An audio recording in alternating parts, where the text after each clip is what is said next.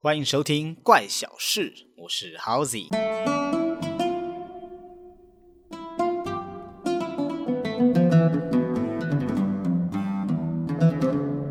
在西元一九八二年，也就是民国七十一年，当时的台湾呢还是戒严时期，所以虽然那个时候社会是非常安定，治安也非常的良好，但是空气之中呢还是蔓延着一种诡谲的气氛。因为戒严的关系，所以人心惶惶。当你走在路上的时候，跟你擦肩而过的路人，他有可能就是当时国民党口中的匪谍。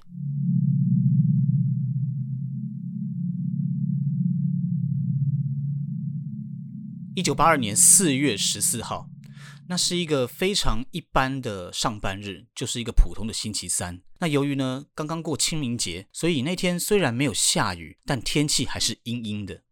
在这个看似非常普通的上班日呢，在台北市的古亭区，却光天化日之下传出了一声枪响。这是怎么回事呢？在戒严的社会下，光是与人发生口角。那都有可能会被抓去关，居然有人敢在大白天里面开枪。然而呢，这一枪却非常的不简单，它间接让台湾的嫌疑犯人权走上一个新的里程碑。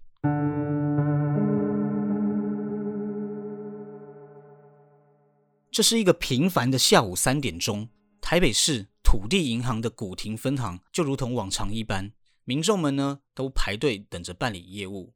有一名身材瘦小的男子，他也排着队，等了很久，终于轮到他了。他先开口问了问这个柜台小姐说：“警卫哪里去了？”哦，不好意思，这句话是说警卫哪里去了。然后这口音一听就是一个山东人哦，那但是我可能不太会模仿山东口音，但是这是山东口音，大家就将就一下。那柜台小姐呢就回答说：“呃，警卫不在，他押款去了。请问您要办什么业务吗？”这个时候说时迟那时快，这名男子呢，他就矫健的翻上了柜台，并且掏出一把左轮手枪，大喊：“抢劫，通通不要动！钱是国家的，命是自己的，俺只要一千万，别过来！”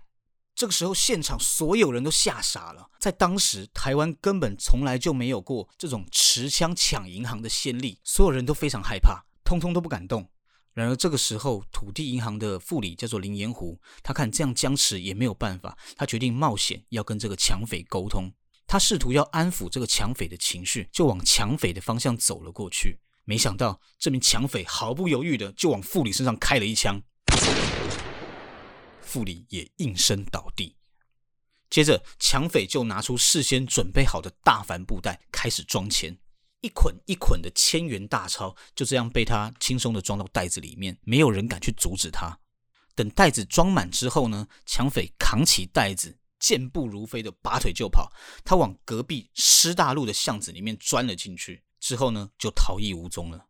整个抢劫的过程呢不到五分钟。后来呢，经过银行的计算哦，一共被抢了大约是五百四十万元的新台币。五百四十万是多少钱？若以当时的物价来计算呢，五百四十万可以买下台北市信义区至少六十台平以上的豪宅，所以说这是一笔非常大的钱。那这个事件呢，也轰动了当时的社会。在戒严的时代之下，抢劫就是唯一死刑，所以各方的媒体呢就大肆报道。那警方呢也随即组成了专案小组，是要缉捕这名引发社会恐慌的抢匪。大家可以想象一下哦。在不久前，二零一四年才发生了一个叫做“正捷捷运无差别杀人案”。那当时呢，搞得人心惶惶，造成很长的一段时间，所有民众呢都不敢搭捷运。那换到戒严时期的银行发生了持枪抢案，媒体又大肆报道，肯定呢也是会让当时的民众呢就不敢去银行，甚至连出门都不敢。在这种气氛下，警察如果没办法去抓到这个第一起银行抢案的抢匪，之后肯定还会再出现第二起、第三起的银行抢案。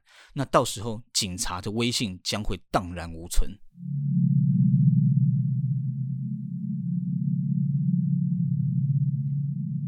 好，那可是想破案也必须要有线索。那由于抢匪呢，他当时抢劫的时候是头戴着鸭舌帽和口罩的。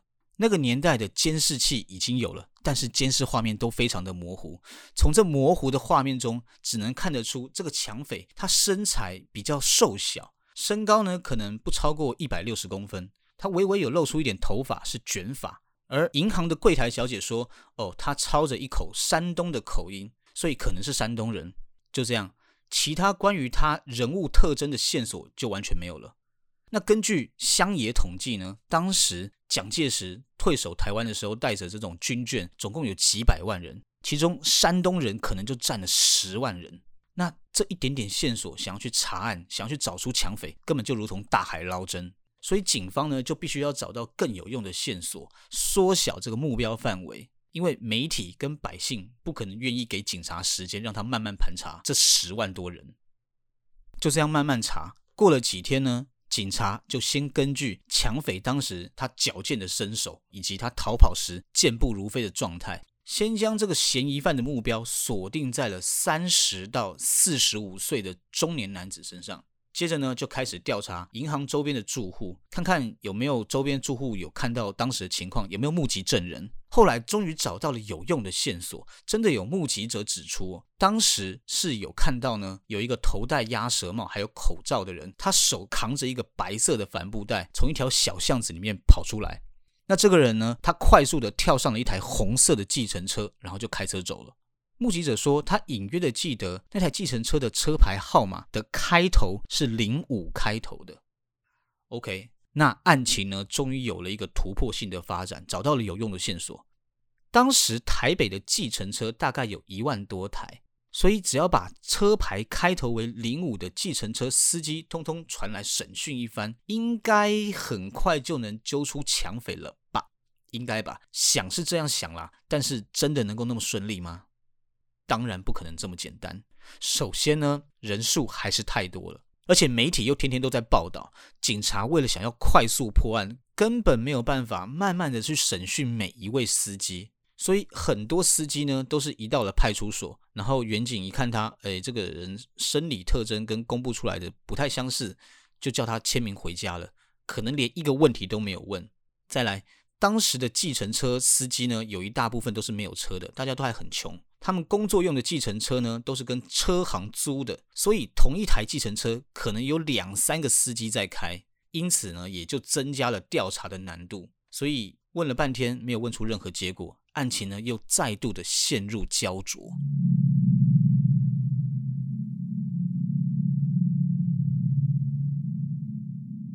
时间就这样过了好几个礼拜，将近一个月，抢匪还是没有抓到。在这段时间呢，警方呢还有陆续去调查非常多的人，比如说银行的内部人员，看看有没有人家里是突然有很大的资金缺口，或者是有没有人突然家里就变得很有钱。毕竟这种抢银行这种事情呢，内神通外鬼也是非常有可能的。另外呢，警察还有调查各种的黑道组织，看看有没有哪一个帮派呢也是突然变得很有钱，但最终呢都是一无所获。就在所有的线索都快要断光的时候呢，警察呢想到一个新招——悬赏。他们公布了悬赏奖金，希望民众能给一些线索。这个奖金呢还高达了两百万新台币。果然，这招奏效。这个时候开始又有各种民众呢打电话到警局去提供线报，其中的一通电话呢又点燃了破案的曙光。首先呢，先是有民众说，在一处垃圾堆里面呢，有发现一个破旧的棉被套。那这个破旧的棉被套里面好像有装什么东西。后来警察去把这个被套打开一看，发现被套里面就装着一个白色的大帆布袋。然后再经过当时银行行员的指认，证实了这个帆布袋就是当时抢匪用来装钱的袋子。然后呢，这条棉被套呢，就在这个媒体上曝了光。有一个民众看到了这个棉被套，就打了电话到了警局。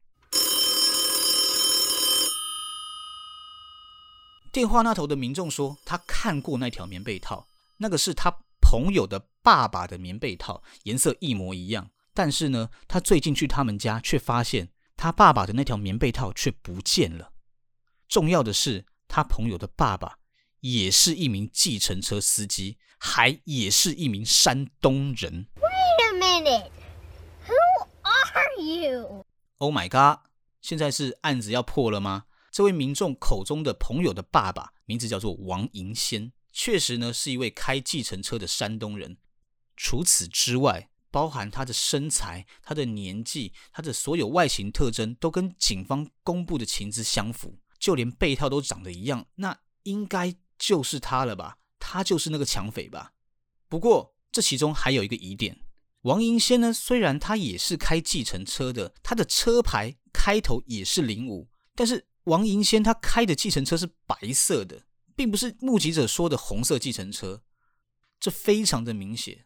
但是当时的警察，他破案的压力实在太大了，媒体天天的报，他们就想，那先逮人再说，先问问看。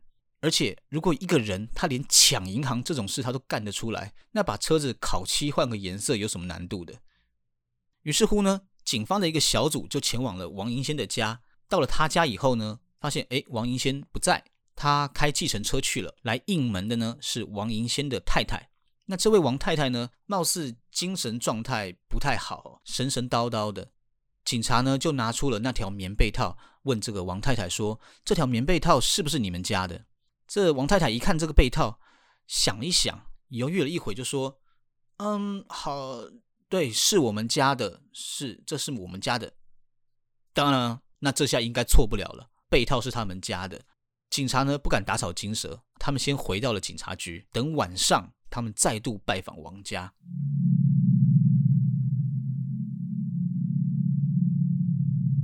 这个时候王银仙已经在家了。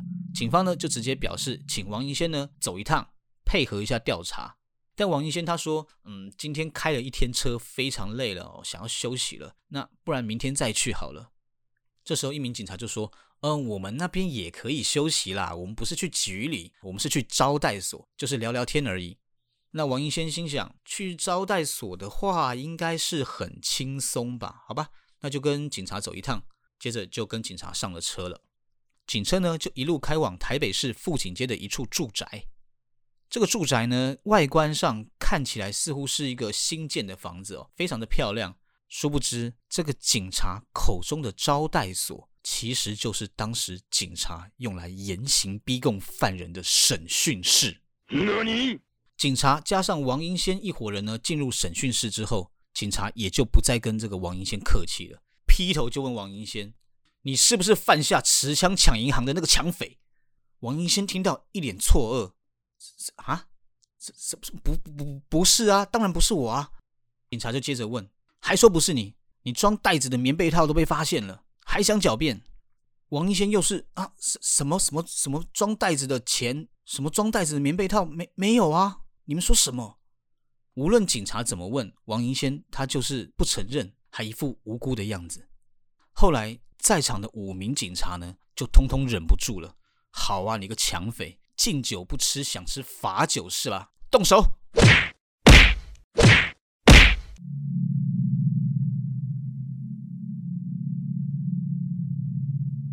接下来的几个小时呢，没有人知道那个审讯室里面到底发生了什么事情。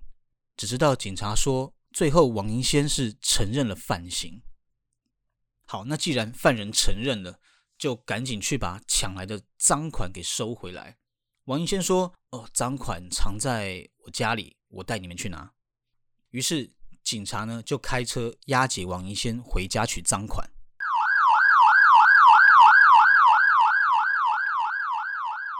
回家的路途上经过了秀朗桥。在桥上的时候，王先突然挣脱了警察的束缚，直接跳车，然后冲向桥边，从秀朗桥一跃而下，跳入了新店溪。那当时的季节呢？秀朗桥下根本没有什么水，新店溪里面都是鹅卵石，王先就当场摔死了。由于事发的太突然，同车的警察们一时也都傻了，怎么会发生这种事情？赶快通知搜救人员。那搜救人员到场之后呢？这些警察就供称王英先他是自己跳下桥去的，他一定是畏罪自杀，不想要面对自己的接下来可能要面对的法律责任，畏罪自杀。不过后来呢，法医勘验，王英先的身上包含他的头骨、包含他的肋骨、他的髋骨、腿骨等多处都骨折了，如果王银仙是摔死的，不太可能有出现那么多的患部哦。有很多处的伤势明显都不是摔伤造成的，所以呢，这个王银仙他有没有可能是先被人打死，才被人丢下桥的呢？他有没有可能是被自杀的呢？Three hours later，就在王银仙死后的几个小时，王银仙真正的死因呢，都还是个谜的时候呢，警方突然收到了一个新的消息。这个消息说，有人在王银仙开的计程车的后车厢里面发现了一条棉被套。原来王银仙是有的时候开车开累了，就会直接在车上睡觉休息，于是就把家里的棉被套呢拿到车上，方便呢他随时想要休息可以用。而当时的王太太呢，因为有精神状况的问题，精神状态不佳，才会误以为警察拿来的棉被套就是他们家的。这下子，这五名警察都尴尬了。但没有关系，王一仙呢，他仍然没有办法摆脱他是抢匪的嫌疑。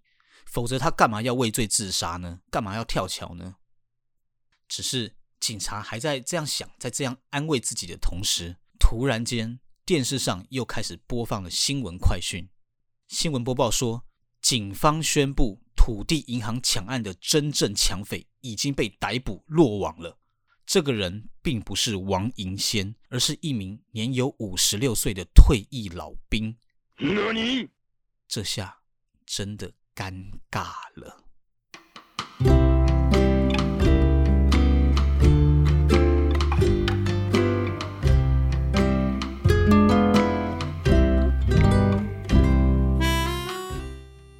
究竟王银仙他到底是不是抢匪？警方他突然宣布抓到的那个人又是谁？又或者说，这其实不是一件单人的抢案，而是团伙作案？Wait a minute, who are you？欲知详情，怪小事下一集不见不散，拜拜。